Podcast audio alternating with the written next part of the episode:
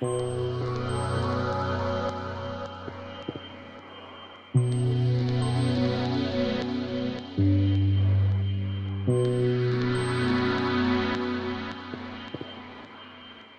willkommen, Bruno. Herzlich willkommen, Jakob. Hallo, meine sehr verehrten Damen und Herren. Eine halbe Stunde Lachen und Weinen steht uns bevor. Die Zeit läuft. Zum Thema Tod. Ja. Und äh, genau, die Zeit läuft. Ich freue mich, äh, darüber zu sprechen mit dir. Ähm, es ist so ein lebensnahes Thema. Ja, und der Tod ist ja immer der, der mit Moment, der äh, noch ein Zeit bisschen sacken lassen, oder? Was? Ja, nee, okay. Also, der Tod, äh, dachte ich ja jetzt direkt, ist ja immer der, der mit der Sanduhr äh, gemalt und dargestellt wird. Ne? Ja. Also äh, Zeit wird wahrgenommen ja auch von den Sterblichen. Ne?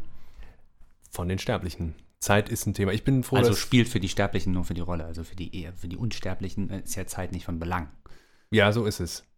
Ähm, Aber wir wollten über den Tod sprechen und nicht über die Zeit, aber äh, dass Ja, es da eine das Verwicklung gibt und äh, dass das irgendwie zusammenhängt, irgendwie, das äh, scheint auf der Hand zu liegen. Ne? gibt einige Linien, die wir verfolgen könnten und wir haben auch wieder unsere Zitate, aber es gab auch einen unmittelbaren Anlass sozusagen, Ja. über den Tod zu sprechen. Ja. Dein Hund ist gestorben. Ja, Gott. Also Langjährige Weggefährtin, ne? sehr lang, ja. Hat dich damals Jugend, großgezogen, ja. Glaube mich ich. ne? großgezogen, genau, die Wölfin. Ja, Ja, und ähm, es ist wirklich, also man begreift es nicht, wenn das Tier dann tot vor einem liegt und auch schon gar nicht äh, dann den Zusammenhang, dass es davor gelebt hat und dann tot ist und sich nicht mehr bewegt. Also dann versteht man auch gar nicht mehr den lebendigen Zustand. ja. Also überall sind dann auf einmal Fragezeichen und man, man wird nicht schlau draus. Man, es verschlägt einem die Sprache. Ähm, man, man weiß irgendwie gar nicht mehr, was, was los ist.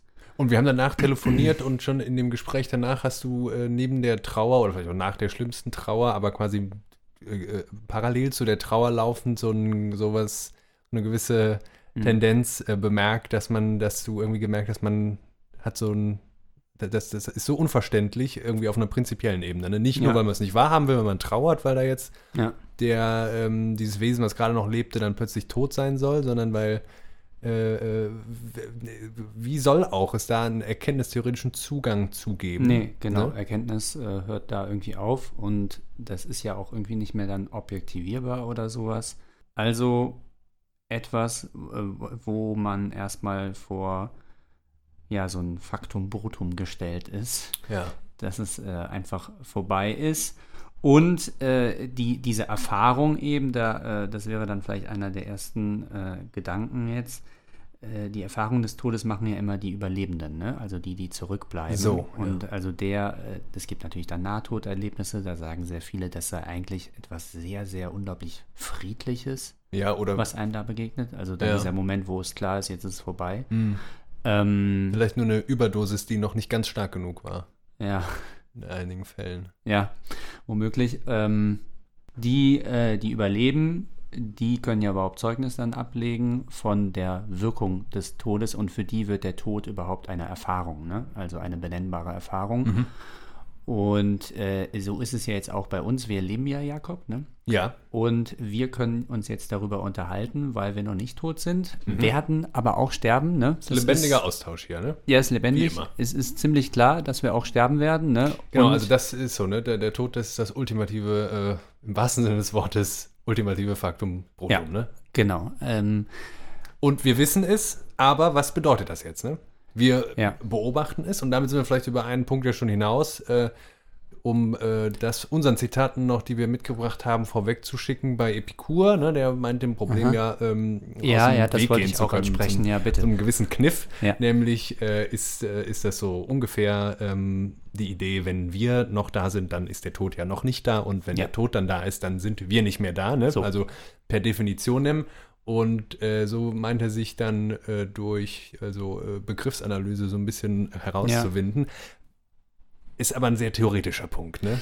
Absolut. Und äh, die extreme Gegenposition dazu, also dass es sowas wie eine absolute Grenze gibt zwischen den Lebenden und den Verstorbenen und zwischen Leben und Tod und dass uns daher, das ist ja der Grundimpuls der äh, epikureischen Philosophie, den Menschen die Angst vom Sterben nehmen. Ne? Ja, also überhaupt äh, von Affekten heilen. Genau, also da kommt er ja dann überein, eigentlich mit seinen Gegnern, den Stoikern. Ne? Mhm. Da sind sie sich im Grunde einig. Auch die Götter sind in Intermundien dann irgendwie ähm, eingeordnet. Mhm. Ne? Also deswegen müssen wir uns für den nämlich auch nicht fürchten, weil die sich Nee, gar nicht nee. um unsere Belange kümmern. Ne? Genau. Und so ist auch der Tod einfach eine nicht immanente Form, äh, die uns gar nicht in die Quere kommen kann. Ne? Und deswegen ist die Furcht auch vor ihm einfach nicht vernünftig und überflüssig. So, die extreme Gegenposition dazu wäre ja Heideggers Sein zum Tode. Ne? Mhm. Also alles, äh, das, das, ja, man könnte das vielleicht irgendwie wie, wie ein Maler setzt sich der Heidegger hin und zeichnet im Grunde, setzt den Tod als die Fluchtlinie des Daseins und des Lebens. Ne? Ja.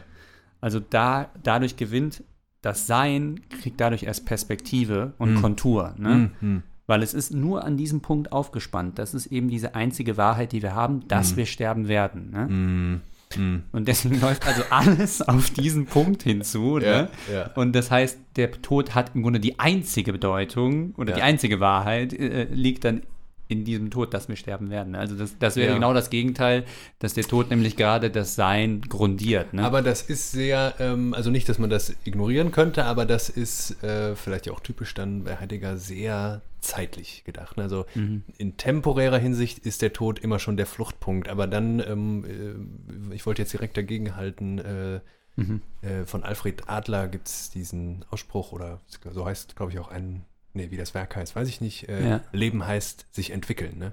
Also das ist dasselbe. Das heißt, äh, neben dieser, ähm, neben diesem temporären Fortschreiten und dem Ende immer näher gehen, gibt es eigentlich auch sowas Prozessuales, äh, was vielleicht genauso, in genauso existenzieller Ja. Weise das Dasein prägen kann. Ne? Ja, ja, also ich glaube jetzt nicht, dass es bei Heidegger so gemeint ist, dass jetzt das Leben deswegen eine Verfallsgeschichte sei. Ne? Also, nee, nee, aber immer- wenn das sozusagen, ja, ja, okay. Ne, das ist damit nicht gemeint. Das ist einfach nur, weil das eben eine unleugbare Wahrheit ist, also die von allen ja auch bestätigt wird, von Wissenschaftlern, wie von Philosophen, wie von Ja. Künstlern. Wie ne? vom Alltag, ne? Ja, da kommen wir gleich Alltag. zu. Ja. Äh, ähm, eignet sich das, um da eine gewisse Perspektive halt zu gewinnen. Aber äh, das sei mal vielleicht für den Anfang jetzt hingestellt als zwei Orientierungspunkte, äh, zwischen denen wir uns dann selbst vielleicht noch verordnen werden jetzt im Laufe der nächsten Minuten. Genau, und von Epikur aus können wir ja dann direkt mal die Abzweigung nehmen. Er scheint das Problem äh, zu verlagern. Also wenn uns der Tod sozusagen als ontologischer Status nichts angehen kann, weil Hm. der ja dann unseren Status, der immer lebendiger ist, ablöst, äh, dann wird das Problem ja eigentlich ins äh, Sterben äh, verlagert. Ne? Also die meisten haben, ich würde auch in Epikurs denken, würde ich dann sagen, ja, du hast sicherlich einen Punkt, dann ist mein Problem eben das Sterben. Also, weil das ist ja auch wieder ein Prozess und zwar noch ein Prozess, der im Leben stattfindet. Ne? Genau, also das Sterben bringt eben, hebt diese absolute Grenze auf. Ne? So könnte man es ja nochmal sagen. Also man stirbt eben als Lebendiger. Ne? So. Ja, und damit wäre Epikur vom Tisch. Ne? Also damit wäre Ep- Epikur eigentlich dann. Äh, Ich weiß nicht, wie steht eigentlich äh, Woody Allen zu diesem äh, Sterben? Ja, also er, er sagte ja dann, ähm, als ähm, wie, wie er denn nach, ja, wie wäre seine Meinung? Und er sagte, my, my opinion on death uh, hasn't changed. I'm still strongly against it. Ja, das wäre ja auch die Frage der Haltung. Da kann man einfach dagegen sein. Das wäre so ein Politikum, ne? Genau, als Politikum, also ich, das ist, äh, die, die Todespartei werde ich nicht wählen. Ja. Ähm, und äh, wenn ich sterben muss, dann wenigstens unter Protest. Ne? Ja, ja, genau. Also ähm, wir sind, glaube ich, alle dagegen, ne? Also das habe ich dann auch wieder gemerkt, äh, dass man es bis zur letzten Lebenssekunde dieses Tieres nicht wahrhaben will und Mhm. dagegen ist auf jeden Fall. Ne? Und äh, dann es halt eben in Kauf nehmen muss. Ne? Dann muss man sagen, wir sind ja jetzt auch noch jung. Ne? Also Ja. ich weiß nicht, ob sich das noch ändert, aber vielleicht ist dann so der Gedanke, irgendwann nicht mehr zu sein. Der hat ja auch was Komfortables, auch abseits Ja. aller suizidalen Tendenzen. Ja, ne? absolut, ja. Und äh, dann diese Unendlichkeit ist ja unter Umständen auch, wenn man sich das Leben selber dann mal genauer anguckt, auch eine qualvolle Vorstellung. Absolut, ja. Ähm, aber ich glaube, wenn es ans konkrete Sterben geht, ist es nicht nur ähm, bei jungen Menschen so, dass man denkt, ja gut, jetzt müsste es ja noch nicht. Ne? Also, Mhm. ne? also jetzt für immer ist ja, ist ja, ist ja dann auch schlecht. Aber, Ja, genau, aber das hört ja nicht auf. Also bis man 80 ist, ist es ja immer noch dann so, ja, jetzt muss, also dann aber mit 80 morgen, ist ne? dann, mit 80 ist gut, oder?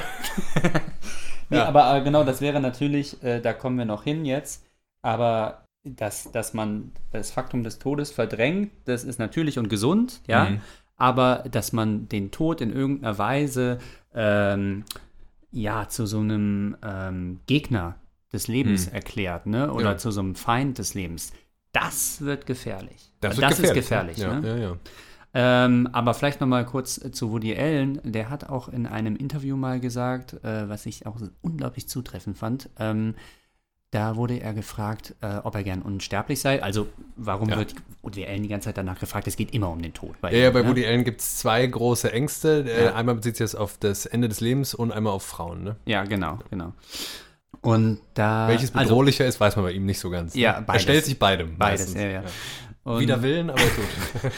äh, also ob er gern unsterblich wäre und dann sagt er, nee, also keineswegs wäre er gern unsterblich, aber er würde gern für immer in seiner Wohnung in New York seine Sachen schreiben. ja, ja, ja. Und, und in dem Widerspruch leben wir, ne? Also alle, wirklich, Mm. glaube ich. Mm. Also da, weil da kommt äh, diese Suggestion eben, er schreibt sich daher, die wir jetzt gerade beschrieben haben, äh, dass man eigentlich unsterblich, sich für unsterblich hält oder glaubt, dass man unsterblich ist, aber niemals darauf direkt Anspruch erheben würde. Ne? Ja. Also das heißt, dieses Paradox ist wahr. Ja, ne? ja, ja. Was, was, wo die Also nach dem Tod gefragt kann man ihn nicht leugnen, aber gleichzeitig ist äh, Leben immer so ein bisschen Tod verleugnen, ne? Im, Genau. äh, als prozesshaftes verstanden. sich immer eigentlich einreden, dass man unsterblich ist. So, und bevor wir zu dieser Alterserfahrung kommen, die ja schon fast schon was Exzentrisches hat, ähm, bringen wir doch mal unsere Zitate. Ach ja. Möchtest du anfangen? Jetzt sind wir chronologisch, glaube ich, richtig, ne? Ja, ich habe äh, mitgebracht von äh, aus, aus Hegels Phänomenologie des Geistes in der Vorrede ein sehr berühmtes Zitat. Da ist ja die Lektüre schon eine Nahtoderfahrung. eigentlich. Ja. so. Aber nicht das Leben, das sich vor dem Tode scheut und von der Verwüstung rein bewahrt, sondern das ihn erträgt und in ihm sich erhält, ist das Leben des Geistes. Er gewinnt seine Wahrheit nur, indem er in der absoluten Zerrissenheit sich selbst findet. Diese Macht ist er nicht als das Positive, welches von dem Negativen wegsieht, wie wenn wir von etwas sagen, dieses nicht nichts oder falsch und nun damit fertig, davon weg zu irgendetwas anderem übergehen, sondern er ist diese Macht nur, indem er dem Negativen ins Angesicht schaut, bei ihm verweilt. Also äh, der Geist lebt. Ja, äh, aber vor allen Dingen, indem er diese Negativität auf sich nimmt, das Faktum des Todes. Das meinte ich eben, dass äh, wenn man anfängt, den Tod zu sehr zu verleugnen und ihn vielleicht auch in irgendeiner Weise zu, Mhm. in, zu einem Gegensatz des Lebens Mhm. macht, ne, dann wird er zu Fratze. Und man tötet vielleicht das Leben ab nebenher, ne? Ja, absolut, genau. Und äh, oh, aber also dann kriegt man, sage ich mal, die Rechnung. Ne? Und bei Hegel ist jetzt die Idee, also da geht es dann vor allen Dingen auch immer um äh, die ganzen Zweifel und Erschütterungen, die das Leben enthält, all die kleinen Tode, die wir sterben, Mhm. dass die zum Leben dazugehören. Ne? Mhm. In einer anderen Redewendung ist der kleine Tod ja was durchaus Genießbares. Ne? Voilà, ja, ja, ja. Aber nicht, äh, vielleicht auch nicht zu oft, ja. ja. Also Dann wird es irgendwann zur Aufgabe. Ja, was, was er meint, sind also diese ganzen, auch diese, diese Nahtoderlebnisse sozusagen des Skeptikers jetzt in der Philosophie. Ne? Also, dass nichts mehr Geltung hat, Mhm. dass äh, wirklich alle Fundamente eingerissen wurden, dass jede letzte Gewissheit sich aufgelöst hat und man wirklich nur noch Sand in den Händen hat, ja.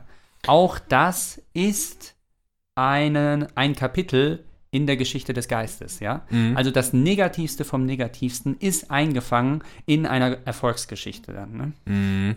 Also so äh, etwa der Tod Christi ne, Ja, am, am Kreuz, also die, die, die dramatischste Szene äh, in, in der Bibel, ne? mein Gott, warum hast du mich verlassen? Ne? Ja. Also der, äh, der menschgewordene Gott äh, kann das sagen und also der größte Apologet dieser Religion sagt das zu seinem Vater. Also der, der, der größte Zweifel wird von ihm geäußert Mhm.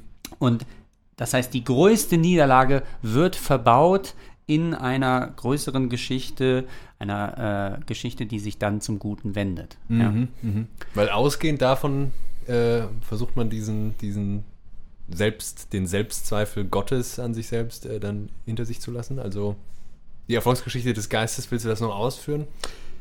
Ja, also da müsste ich jetzt bei Hegel groß anfangen, ne? aber äh, lass uns das jetzt nicht so. Grundsätzlich ist es ja einfach, ich würde sagen, das ist eine aufklärerische und eine humanistische Haltung. Also, Mhm. ähm, Also eine sehr hast- problematische. Naja, also ich meine, du hattest mir Montaigne letztens zitiert, Philosophie heißt sterben lernen, ne? Genau, philosophieren, also das sogar das äh, Ja. ne, prozesshaft gedacht. Tät- Auf die Tätigkeit hin. Philosophieren Ne? heißt Also ich würde sterben sagen, äh, so gegensätzlich diese beiden Denker sind, da scheinen sie sich einig zu sein. Also das Leben des Geistes ist halt eben dasjenige, was äh, mit, mit der Negativität umgeht, was sie äh, gelten lässt und sich ähm, mit ihr auseinandersetzt in irgendeiner Weise. Ne? Also was sie nicht leugnet. Mhm. Ja. Also der Philosophierende, die Philosophierenden machen eine existenzielle Erfahrung, äh, Eine Einübung. wenn sie es richtig machen. Mhm. Ja, Der Tod, man muss den Tod mitdenken. genau. Mhm. Den darf man nicht ausklammern. Ja, gut. Äh, Ich habe Wilhelm Dilthey mitgebracht und äh, vielleicht ähm, schließt sich daran nochmal die ein oder andere ähm, lebensnahe Reflexion an. Mhm. Äh, er beschreibt, also woraus ist jetzt hier egal, weil sich das ähm, in mindestens zwei Werken wiederholt. Ähm, es geht um die Analyse der Typen der Weltanschauung. Ähm, er beschreibt da aber unter anderem äh, im Zuge der Beschreibung des Lebens, äh, also Dilthey einer der ersten oder im deutschsprachigen Raum auf jeden Fall, bei dem äh, Leben selbst zum philosophischen Begriff werden soll. Ne? Mhm. Und äh, das Leben hat aber auch was Rätselhaftes und dieses Lebensrätsel, äh, damit ringt äh, dann nicht nur der Philosoph, damit ringen wir erstmal ganz alltäglich äh, und individuell. Und da heißt es dann, die Lebensbezüge und die in ihnen gegründeten Erfahrungen sucht die Seele zu einem Ganzen zusammenzunehmen und vermag es nicht. Der Mittelpunkt aller Unverständlichkeiten sind Zeugung, Geburt, Entwicklung und Tod. Der Lebendige weiß vom Tod und kann ihn doch nicht verstehen. Vom ersten Blick auf einen Toten ab ist dem Leben der Tod unfasslich. Und hierauf beruht zuallererst unsere Stellung zur Welt als zu etwas anderem, Fremdartigem und Furchtbarem. So liegt in der Tatsache des Todes ein Zwang zu Fantasievorstellungen, die diese Tatsache verständlich machen sollen.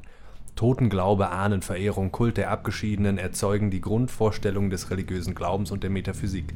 Und die Fremdartigkeit des Lebens nimmt zu, indem der Mensch in Gesellschaft und Natur permanenten Kampf, beständige Vernichtung des einen Geschöpfes durch das andere, die Grausamkeit dessen, was in der Natur waltet, erfährt. Ja, voilà. Also, äh, wenn ich direkt was sagen darf, oder willst du? Die Wissenschaft kann uns dann doch auch bis heute relativ wenig dazu sagen, was da jetzt passiert. Wir können den Zelltod beschreiben, ne? das und das ist dann der Fall. Äh, der ist irgendwo auch einprogrammiert immer noch bei uns. Es gibt gewisse Lebensformen, die sogar potenziell unsterblich sind. Äh, bestimmte Wasserpolypen oder sowas. Ne? Bärtierchen, glaube ich, halten sich relativ lange. Ja, oder eine bestimmte Sorte von Seegurken oder so, die Ja, unter bestimmten ja. Umständen auch potenziell un unsterblich sind, ja, und so weiter. Aber Unter Laborbedingungen vielleicht unsterblich. Nee, nee, nee, also das geht auch anders, aber äh, im Grunde die Wissenschaft kann hier nach wie vor nicht viel, hat hier nicht viel zu melden und Mhm. was dann eben äh, der Mensch immer hatte seit jeher, ist die Fantasie. Ne? Also Mhm. das wird dann eine Anwendungsfläche für, für Dichter und Denker oder eine Frage für Dichter und Denker, was kommt danach? Mhm. Ne? Also weil wir können darüber hinausgehen, wir können ja über den Abgrund können wir ja immer schwingsen und das machen wir ja auch. Ne? Mhm.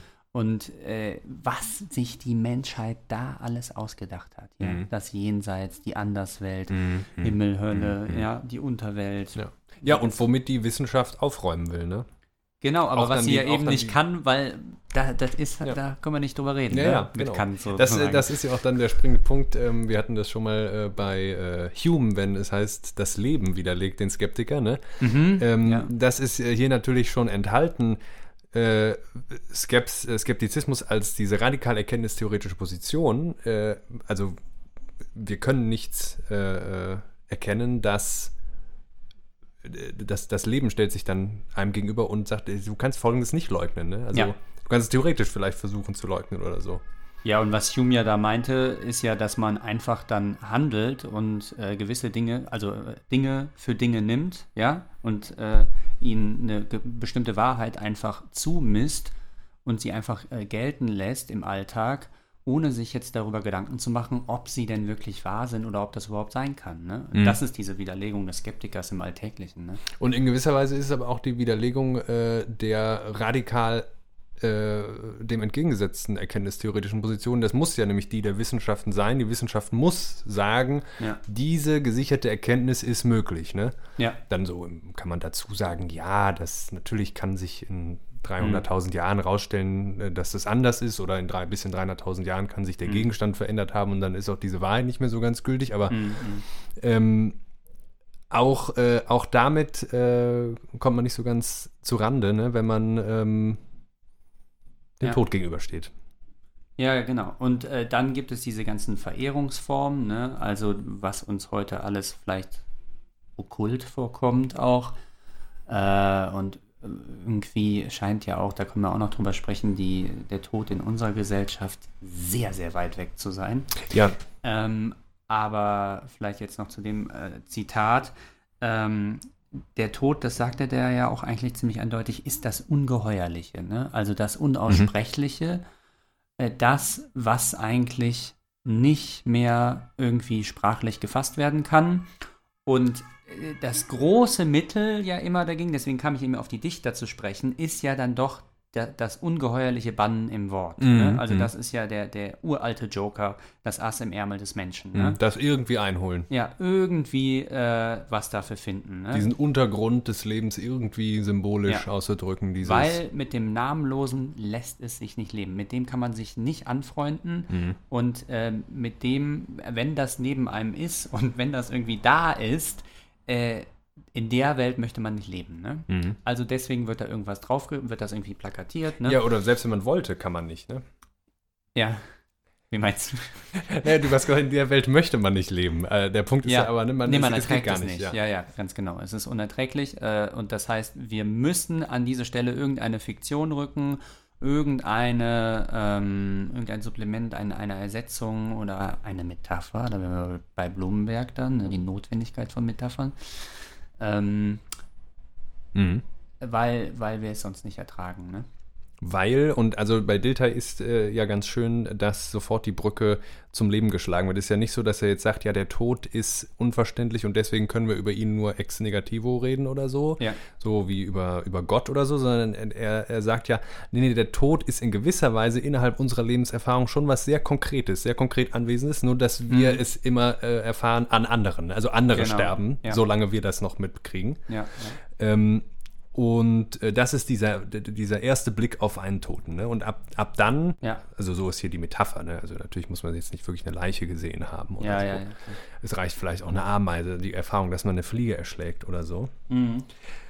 Ähm, und äh, insofern wirkt der Tod dann äh, kulturgestaltend ein auf unser Leben. Ne? Ja, also da wollte ich auch, auf den Punkt wollte ich auch kommen, weil das hatten wir tatsächlich auch schon mal in unserer Freud-Folge. Da hat uns Freud belehrt, dass ja im Grunde der, der ähm, erste Impuls einer Kultur und einer Vergemeinschaftung der Menschen ist, den Tod und also die lebensbedrohenden, äh, die lebensbedrohende Natur auf Abstand zu halten. Ne?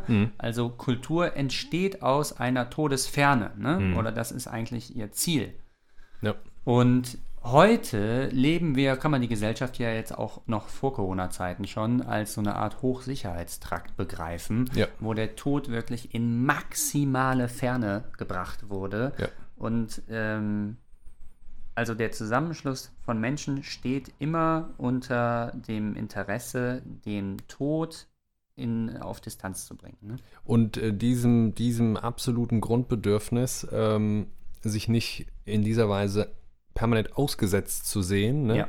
arbeitet die Wissenschaft ja ähm, äh, praktisch vor. Ja, also die, die, der, der Positivismus will ja am Ende, das ist ja dann die Dialektik der Aufklärung auch, ne? Ja. alles benennen, nichts mehr soll keinen Namen haben, alles soll äh, bezifferbar sein, alles ist beziffert, alles hat einen Namen, ne? Und dann sagen ja dann, ne, das wissen wir, da waren wir schon oft. Hm. Und äh, so denkt, Dialektik. da wird am Ende das Denken zum äh, Maschinenähnlichen, Genau. was die Maschine vordenkt, Genau, die das es ist die instrumentelle Vernunft und das rächt sich, ne, die vollends aufgeklärte Welt äh, strahlt im Zeichen triumphalen Unheils, ne, heißt Ja. das bei Horkheimer und Adorno dann. Ja, ja, ja.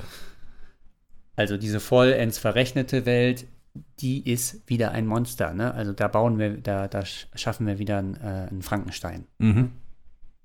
So, und äh, was machen wir jetzt? Also die, ähm, wir haben den Tod. Wir gehen jetzt nochmal in die konkrete Lebenserfahrung. Der Tod Ja. liegt vor uns. Ja, in Gestalt von was auch immer, wem auch immer. Ja. Ja. Und äh, man muss ja auch sagen, also der Tod als konkretes äh, Ereignis, ne, also vor allen Dingen in der Kunst, äh, ist es ja auch etwas Verlockendes tatsächlich. Also, in der Kunst ja dann nicht als konkretes Vereign- Ereignis, ne? in der Kunst ja als vermitteltes Ereignis. ja, gewissermaßen schon, aber es soll konkret sein. Ja. Also die Kunst will, ist ja so gesehen ein Medium und jedes Medium Mhm. will Unmittelbarkeit garantieren. Also keine Todeserfahrung, vielleicht eine Nahtoderfahrung, die die Ja, Kunst produziert. aber zum Beispiel jeder Erotik wohnt ja sowas inne wie ein Todeswunsch oder Ja. eine Todessehnsucht. Ne? Also so ist, ja. ja. das ein bisschen muss ja immer aufs Spiel gesetzt werden, damit äh, das äh, eine Echtheit bekommt. Ne? Mhm, mhm.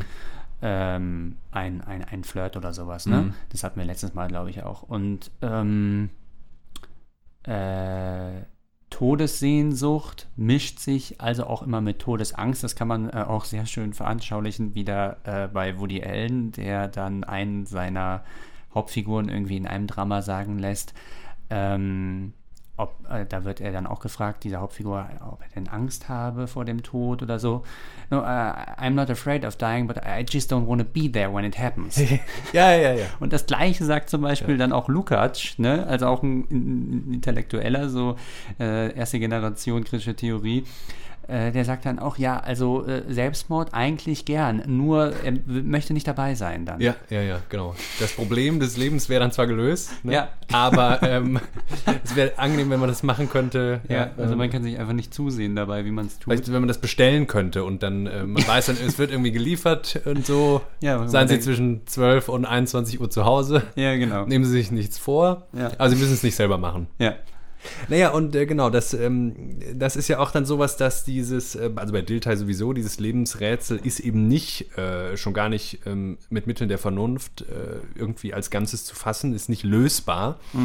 Und wir können immer nur in dieser Problematik leben, das irgendwie auszuhalten. Also, äh, wenn es bei Basan Bock zum Beispiel heißt, äh, Philosophie oder Denken überhaupt ist Arbeit an unlösbaren Problemen, ne, dann ist der Tod ist so eins. Ja. Ähm, das kann nur äh, irgendwie bemeistert und befriedet werden. Mhm. Und deswegen jetzt nochmal, wir haben jetzt den Tod vor uns, dann, man muss ja auf mehreren Ebenen vielleicht ansetzen. Zum einen, wenn man eine Verbindung zu dem hat, der da oder äh, was da gestorben ist, muss man trauern. Ne? Das scheint irgendwie so äh, Ja. dazuzugehören zu uns. Wenn man nicht trauern kann, dann hat man ein Problem schon. Ja. Ne? Also, Ja. und äh, auf der anderen Seite dann diese ganz besondere Form der Selbsterfahrung im Angesicht des Todes, die nicht nur, äh, also nicht in dieser Situation, man ist selber in Gefahr und merkt das dann, sondern man beobachtet den Tod. Mhm. Und diese Selbsterfahrung führt ja zurück auf, äh, auf dieses existenzielle, ähm, immer schon ausgesetzt sein, sich aber immer schon irgendwie geschützt sehen. Also Ja. permanent befinden wir uns ja in der Illusion von relativer Sicherheit Ja. und äh, könnten uns in, zum Beispiel allein schon in der Großstadt, wenn man jetzt in Köln Fahrrad fährt, äh, wahrscheinlich anders gar nicht mehr fortbewegen, als Ja. äh, zu ignorieren, dass der Busfahrer ja, einschlafen könnte oder der, der X6-Fahrer. Äh, Ja, klar, oder die ganzen anderen Risiken, die es gibt. Also, ja, ich, irgendwie habe ich, weiß nicht, ob wir schon ein Ergebnis haben, Bruno. Wie, also ein Ergebnis wollen wir, glaube ich, heute nicht bekommen. ja, Das ist, glaube ich, bei dem Thema klar. Du hast ja schon gesagt, unlösbare Frage, ne? wir, ich habe auch gemerkt, wir müssen dann äh, irgendwann über das Sterben reden, nochmal gesondert, ne? Ja, ja. Das, das Sterben kann man ja regeln, so ein bisschen. Das, Ja. Dieses Rätsel kann man ja lösen. Man kann eine Patientenverfügung unterschreiben. Also so. ein, wirklich eine magische, müsste man sagen, schon wirklich eine magische Erfahrung, äh, die äh, eben dieser Tod ja auch äh, erzeugt, ähm, ist ja diese positive Rückkopplung auch auf die Lebenden. Also die Lebenden fangen auf einmal an, wenn sie mit dem Tod in Berührung gekommen sind, sei es durch Verwandte oder sei es eben durch so ein Nahtoderlebnis, davon zu sprechen, dass das Leben ja schön sei. Mm. Ne? Also dann kommt man irgendwie auf die Idee, dass das hier alles unglaublich wertvoll und erfüllt ist. Ja, ich glaube, das ist eine sehr kurz währende Illusion, ne? die man dann kurz hat, wenn man merkt, dass man zumindest nicht tot ist. Ja, aber Also wenn das Lebendigsein äh, als nicht qualitativ bestimmter Status Ja. plötzlich so einen Wert erfährt im aber Unterschied in der. Literatur äh, ist das wirklich immer, also so ein, ein, ein Topos, das ähm, äh, weiß nicht, ein Protagonist hat die Möglichkeit zum Selbstmord und dann entgeht er ihr irgendwie oder irgendetwas kommt dazwischen und dann ist die Freude groß. Ja, also Mhm. dann kommt wirklich ein Jubel des Lebens, ja, dass alles äh, hier ist und dass es gerade da ist und dass das Glas jetzt gerade hier steht und so ist auf einmal grenzt ans Wunder. Ja, Aber das ist wirklich ein Topos, ne? der Selbstmörder, der sich eigentlich nur umbringen will, damit er nochmal Oh. selber daran erinnert wird, dass er ja gar nicht sterben will. Und der auch hofft, dass ihm irgendwas dazwischen kommt, damit er nochmal das Leben dann erfährt. Ja. Das ist ein romantischer Topos. Das ist Es ein gibt- romantischer es gibt, Topos. Es gibt, es gibt Will ich auch, zugeben, äh, ja. es gibt Löcher, ne? es gibt schwarze Löcher, auch inmitten unserer Gesellschaft. Da ist äh, Leid eingemauert in äh, quadratische Wände und da ähm, Mhm. versuchen Leute es irgendwie noch ein bisschen auszuhalten und irgendeine Antwort zu finden und äh, dann wird es aber auch irgendwann zur, ja. zu einer pragmatischen Frage, äh, äh, nicht mehr weiterleben zu wollen. Ja, also meine Beobachtung wäre auf jeden Fall die, dass wir äh, mit dem Tod, also wenn ich jetzt auch an die Generation, an meine Generation so denke, dass wir uns da wirklich sehr wenig drum scheren. Also, dass das eine Realität und eine Wahrheit oder eine absolute Wahrheit ist, ne? Gut, ja, du hast schon gesagt, es hat gebimmelt. Äh, wir haben jetzt ein bisschen was zum Tod gesagt, machen das dann irgendwann noch zum Sterben und der Home Run wird äh, vollständig, denn unsere nächste Folge äh, handelt vom Thema Einsamkeit. Es war dir ein persönliches Anliegen, ne? Ja. darüber zu sprechen. Darauf freuen wir uns. Ähm, hast du noch was? Ähm. Nö. Dann, liebe Grüße, ähm, genießt den Winter hier im August. Und äh, Ah, doch, Entschuldigung. Eine Sache ja, habe ich noch. okay, Tut beim Stichwort leid. Winter, ne? Ja, ja. Nee. Also, äh, ich habe noch mal ähm, letztens, ich habe den Zauberberg durchgelesen. Gut, Zauberberg geht es nur um den Tod, ne? Also, äh, das ist ja dann ein, ein Hospital, ein Kurort, zu dem die Moribunden, wie es dann heißt, äh, in dem Roman äh, reisen und sich dann jahrelang dort aufhalten und immer weiter irgendwie äh, in diese merkwürdigen Dinge an diesem Zauberberg, die sich da abspielen, involviert werden. Ähm, also Sterbenskranke und diejenigen, die dem Tode geweiht sind, die verkehren dort untereinander, ja, und versuchen sich irgendwie noch das Leben schön zu machen. Und da ist also jetzt aber davon abstrahiert einfach das Werk von Thomas Mann, ja, also in allen Erzählungen und in allen Romanen geht es um den Tod, ja. Also äh, sämtliche äh, Werke kreisen eigentlich um dieses Thema oder scheint das Metathema zu sein. Ne? Und dann hat äh, Adorno da schon wieder so ein so eine luzide Bemerkung zu gemacht in, in seinen Noten zur Literatur, die ich da vor kurzem nochmal gelesen hat. Ja, warum ist das denn so? Ne? Und dann gibt es dann etliche Untersuchungen äh, bei den Literaturwissenschaftlern, warum es jetzt so sehr um den Tod geht. Ja, hier hat ja Schopenhauer gelesen, er hat ja Nietzsche gelesen, da geht es ja auch um den Tod. ne? Geht viel um den Tod, ja. ja. also. Und dann sagt äh, Adorno, ja, ne, Moment mal, nee, aber bei dem Thomas Mann ist das ja jetzt nicht irgendwie äh, aus Verehrung oder weil das irgendwie so ein äh, merkwürdiger Kult irgendwie äh, bei in, dem, in der La Polar-Bewegung ist oder weil da irgendwie eine Todessehnsucht äh, sich ausdrückt, ja, sondern eigentlich aus einer Strategie heraus. Nämlich, indem man den Tod einfach zum Gesprächsthema macht, nimmt man ihm schon einen Großteil äh, seiner, seiner, seines Schreckens und seines Gewaltpotenzials, was er über die Lebenden äh, haben kann. Wenn man ihn einfach so in die diskursive Ebene holt und einfach so drauf los schwadroniert, so wie wir das heute getan haben, hat der schon was von seiner Bandkraft verloren. Ja. Also Aber, den Tod ähm, ins, ins Boot holen. Also Da wären wir wieder beim Thema, ne, der, der, der, der Fakt des Todes äh, erzwingt Fantasievorstellungen. Ja, genau, aber einfach die ganze Zeit, ich finde, das macht total Sinn, so die ganze Zeit darüber zu reden, während man lebt. Ja, ja, auch der Diskurs. Das macht ja Woody Allen äh, auch, das ist ja diese ganze Neurose, ne? die ganze Zeit davon zu Ja. quatschen Ja. äh, und dann sich auch immer darüber äh, Gedanken zu machen, was dann danach ist, ne? Mhm, Äh, gibt einem ja, lässt einen ja wirklich in der Illusion, ja, im Grunde habe ich den Tod ja schon überstanden. Ne? Also Ja. der gehört ja, Ja, zu ja. meinem Alltag. Ne? Ist ja ein Kollege hier, den, den ich immer wieder anspreche, mit dem ich viele äh, Gespräche auch schon geführt habe und so. Ne? Ja, und das ist ja aber auch die lebenspraktische Relevanz von so einer Veranstaltung, wie wir sie hier auch versuchen. Äh, Ja. Aber eben eine, es ist eine Fantasievorstellung, diskursiv irgendwas bannen und bearbeiten zu können. Ne? Lebenspraktische Relevanz finde ich sehr gut. Da sind wir wieder bei Nietzsche. Ne? Ja, ja. Oder wo auch immer. Äh, auf jeden Fall wollte ich noch sagen, ähm, Der Tod in Venedig, äh, der, der, der, die einzige Novelle, bei der dann, oder Erzählung, Ja. bei der der Tod auch im Titel ist, ne? Ja, das stimmt. Ja. Bei Thomas Mann scheint ja da dann doch eine Ausnahme zu bilden. Also da Mhm. fehlt doch Heiterkeit und es stimmt, ja. läuft nur Ja, auf ja, ja. diesen, nee, das diesen- ist ja auch an die Tragödie angelehnt. Ne? dieses Implodieren der Nee, nee, da, Hauptfigur da hast du recht. Also da gibt es kein heiteres Licht. Aber in der Regel ist das bei Thomas Mann, Mhm. ist das Licht, ist das Heiterkeit, äh, in, in das dann diese Todeserfahrung aufgestellt wird. Ne? So, das war's. Gut, äh, alles, was ich eben gesagt habe, gilt. Äh, danke, Bruno. Danke, Jakob. Danke an euch alle. Tschüss.